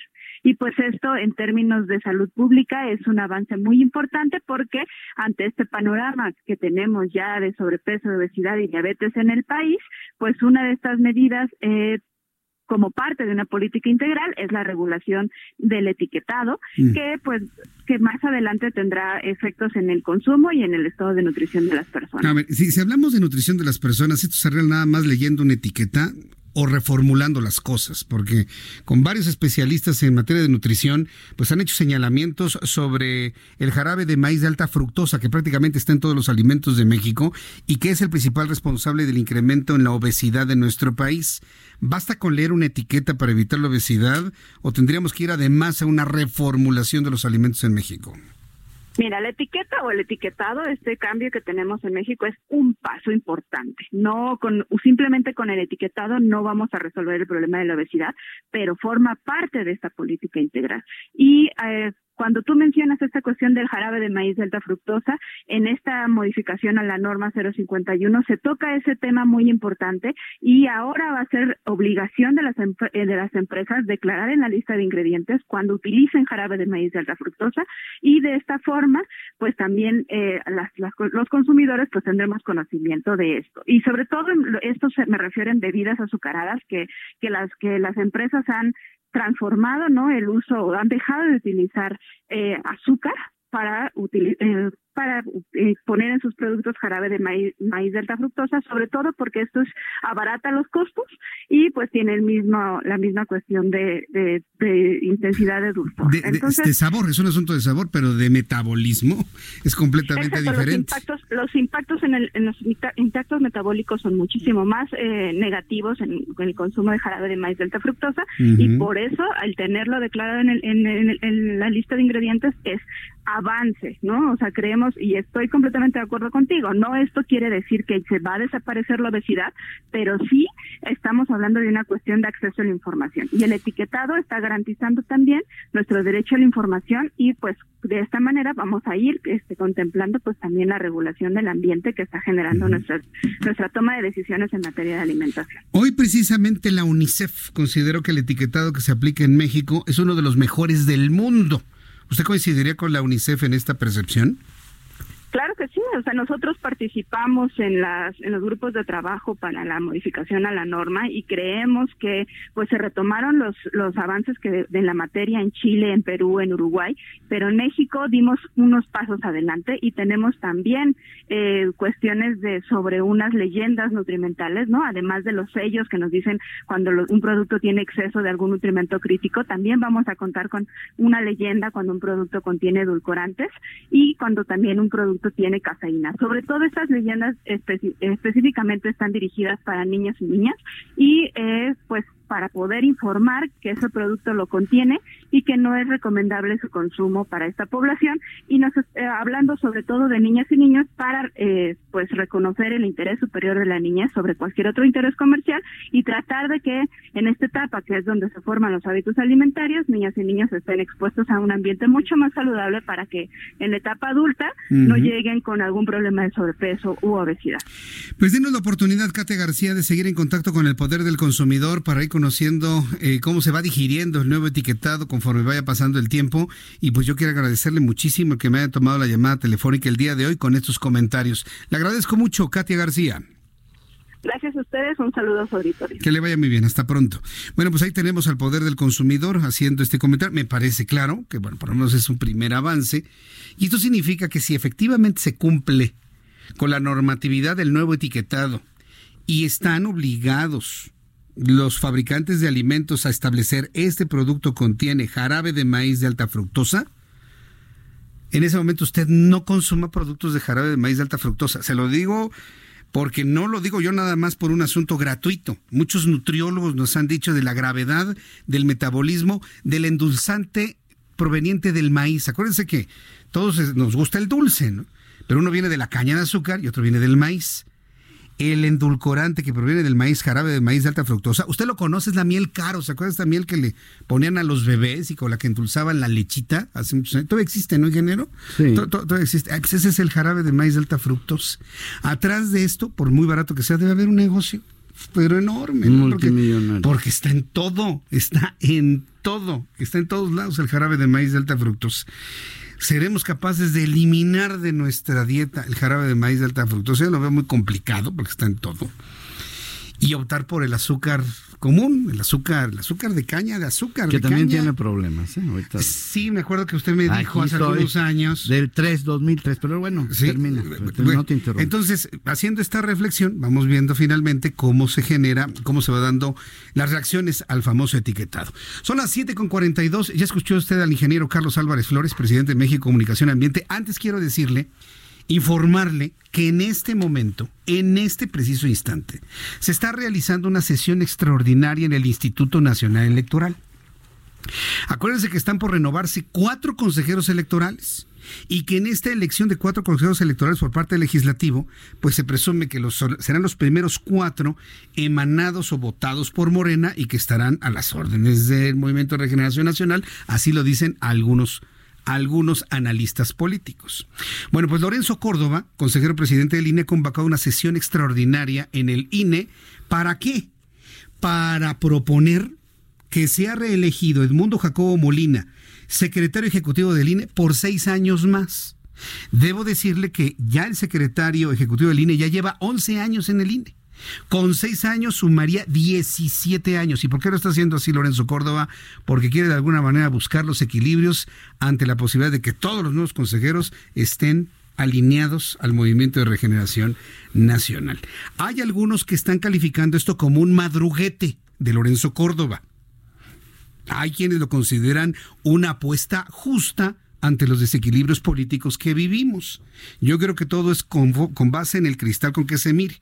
Estoy buscando una reacción desde el Instituto Nacional Electoral porque esto podría cocinarse en los próximos minutos y en las próximas horas. Así está nuestro país, nuestro México, que está lleno también de agua contaminada. Ingeniero Carlos Álvarez Flores, presidente de México Comunicación y Ambiente, con sus minutos de noticias de cambio climático, bienvenido al Heraldo Radio. Muy buenas tardes. Noches ya. Muy buenas, buenas noches. Jesús Martín. Buenas noches, ingeniero. A todos estos miles y miles y miles de radio escuchas y ciberescuchas. Ciberescuchas. Bueno, muy amable. Nada más un apunte rápido. A ver, apunte. 2003 yo denuncié ditiocarbamato de sodio en azúcar. Ditiocarbamato es un de sodio. Así es, un compuesto que tiene azufre, es tóxico y se usó, se, usó para matar bacterias, es un veneno. Para ah. matar una bacteria que se llama leuconostoc, que está ahí en el suelo agrícola, en la milpa donde están las cañas. Leuconostoc. Leuconostoc. Y ese come glucosa, no sacarosa, glucosa. Y genera una enzima que se llama glucosa 6 fosfato deshidrogenasa. Y esa enzima le gusta la sacarosa, entonces se va sobre la sacarosa cuando se reproduce en el jugo de caña, en el ingenio, y entonces corta el azúcar, la cadena larga, que es la sacarosa, la corta en pedacitos y esos se llaman azúcares cortos que no cristalizan. Entonces se forma la melaza, que se la dan a las vacas y no sé qué. Pero los ingenios no están para vender melaza, están para vender azúcar. azúcar o sea, entonces tienen que matar a la bacteria. Así es, para entonces usaban un veneno que yo denuncié y se armó un escándalo nacional. Ya me andaban amenazando hasta de vida y bueno, ingeniero, no se meta, me dijeron, no se meta.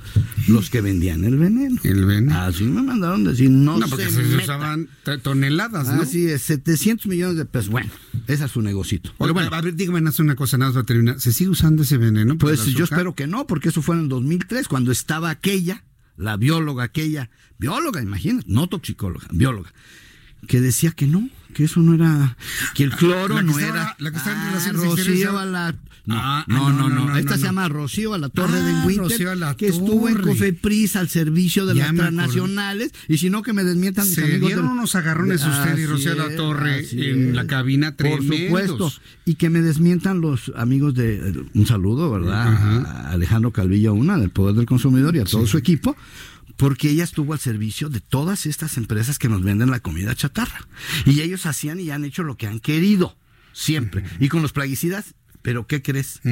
Ya se acabó eso. Vamos al tema. Vamos al tema del día de ¿eh? hoy.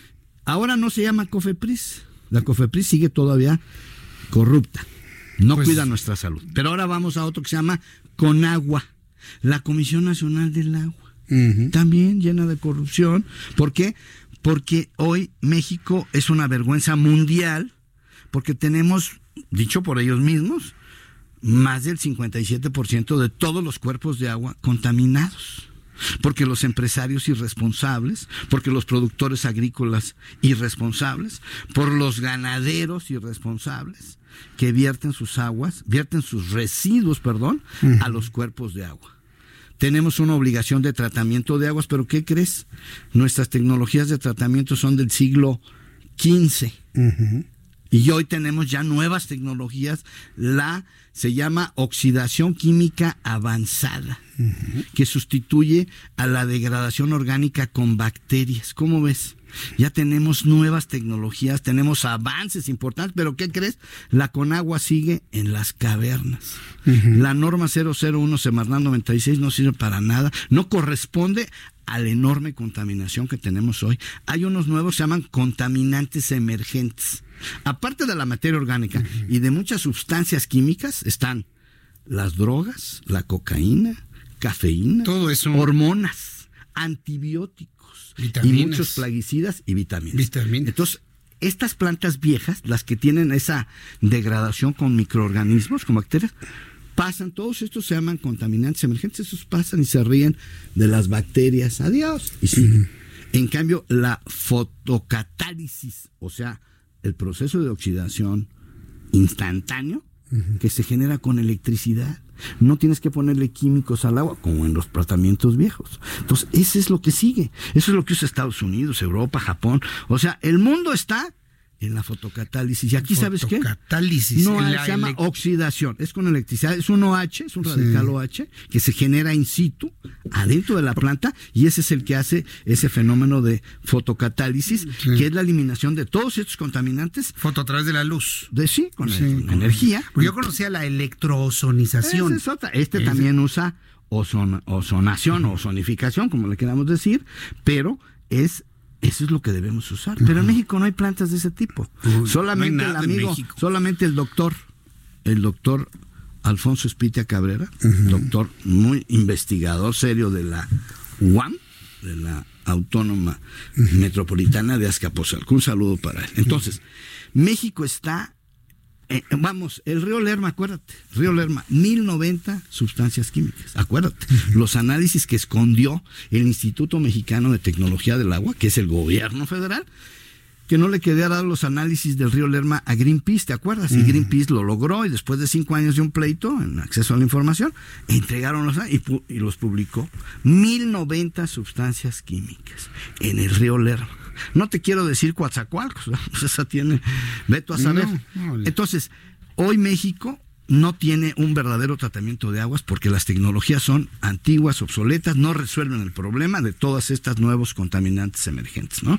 Que nos hacen mucho daño, antibióticos, drogas, hormonas, en fin. Entonces hay que ir hacia eso, no es más caro, ¿eh? al contrario, es más eficiente, más barato y no necesitamos a ningún extranjero. Aquí está en la UAM. o sea, no hay que ir así como vamos a comprarle a los... No, a nadie tenemos que comprarle.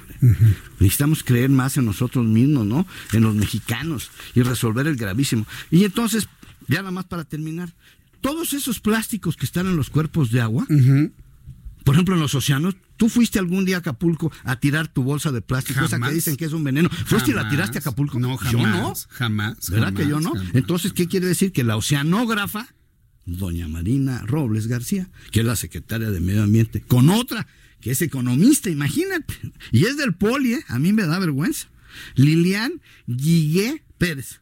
Economista del Poli, con una maestría en la UACM, es autor, la universidad de aquí, esa de la Ciudad de México, que fue puro cuento. Dígalo. Puro cuento. Tiene una maestría, pero en educación sí. ambiental, y es la encargada de los residuos. Ella es la que previó las bolsas, esas que dicen que es el diablo. Que es el y que diablo. nosotros vamos desde México y las tiramos en el Océano Pacífico y en el Atlántico. Yo no he Y ido que se las damos de comer a las ballenas. Así es, yo Sí. nunca se le he dado a ninguna tortuga, ¿eh? Sí, yo no, me he llevado ni una bolsa de las que me dan en esas tiendotas, ya saben cuáles. Yo no he ido así, me la guardo y la llevo y le digo, a ver, tortuga, cómetela. Yo no se la he llevado. ¿Tú se la has llevado? No, yo creo que ningún capitalino. A ver, que me diga un capitalino que hable aquí, que diga cuántos No, pues, capitalinos. Y entonces, ¿por qué prohibieron las bolsas aquí? Que porque están en los océanos.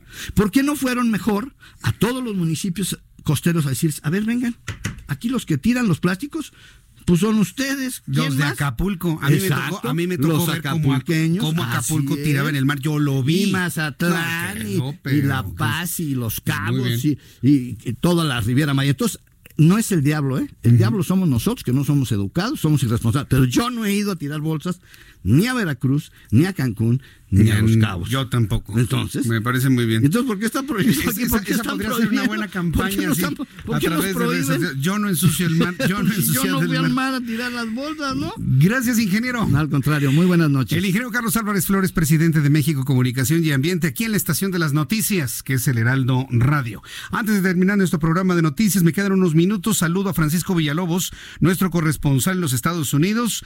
Hoy estuvo ahí un lado del pabellón de la muerte en Huntsville, Texas, y fue testigo de la ejecución del mexicano que habría Abel, Abel Revil Ochoa, que hace 18 años mató a su familia. Estimado Francisco Villalobos, ¿cómo se dieron las, costas, tú- las cosas? ¿Tú estuviste ahí?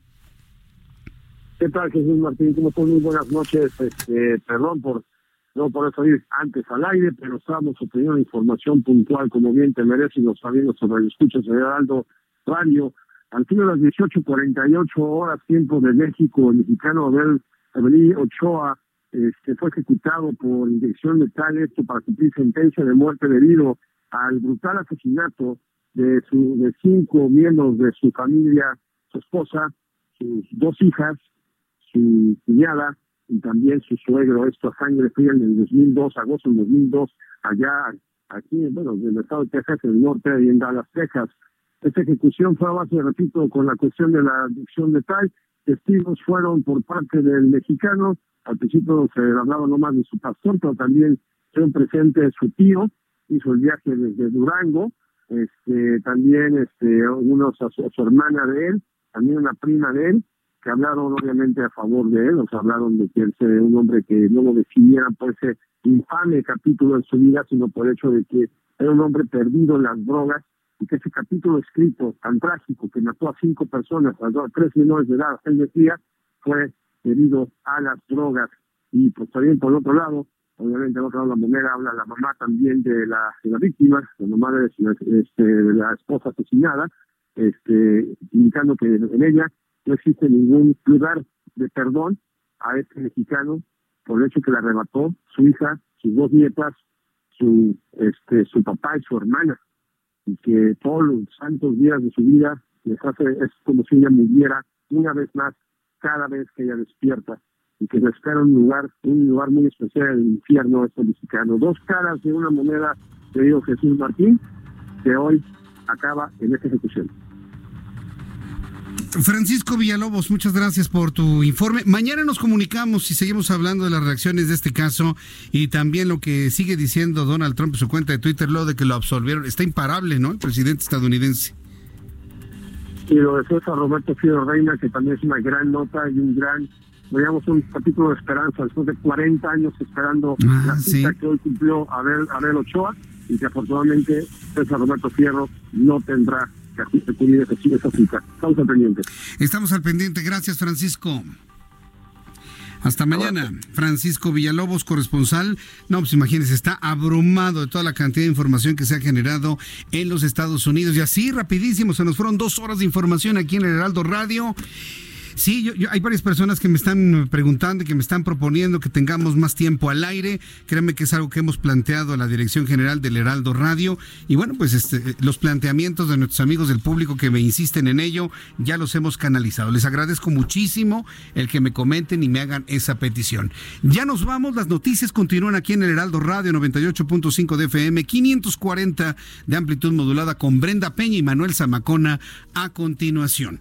Yo le espero mañana. Era Heraldo Televisión, 2 de la tarde, Heraldo Radio a las 6. Yo soy Jesús Martín Mendoza por su atención. Gracias y que tenga usted muy buenas noches.